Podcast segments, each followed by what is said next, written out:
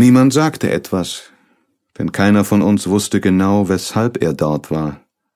Würden wir uns etwa noch eine Predigt über diese Eindringlinge anhören müssen, die sich selber Kreuzritter nennen?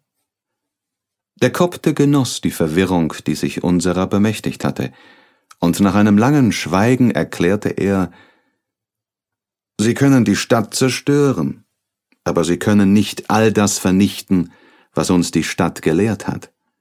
Daher darf dieses Wissen nicht das Schicksal unserer Mauern, Häuser und Straßen erleiden. Aber was für ein Wissen ist das?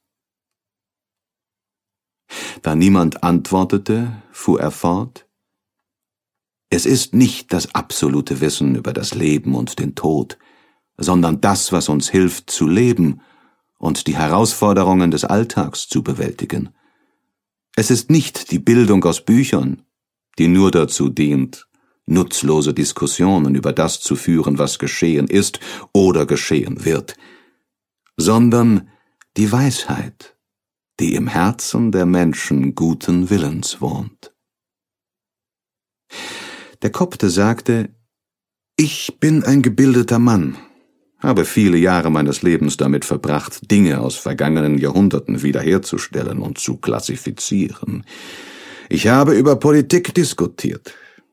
Dennoch weiß ich jetzt nicht genau, was ich sagen soll. Aber ich werde die göttliche Kraft bitten, mein Herz zu läutern. Ihr stellt mir Fragen, und ich werde antworten.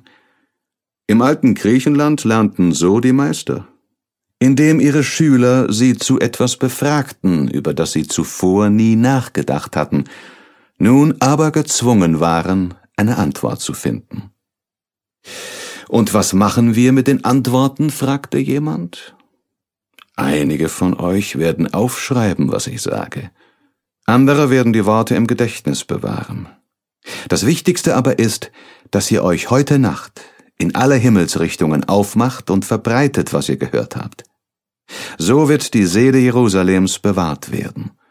Und eines Tages werden wir Jerusalem nicht nur als Stadt aus Stein wieder aufbauen, sondern als einen spirituellen Ort, an dem die Weisheit zusammenfließt und der Frieden wieder regiert.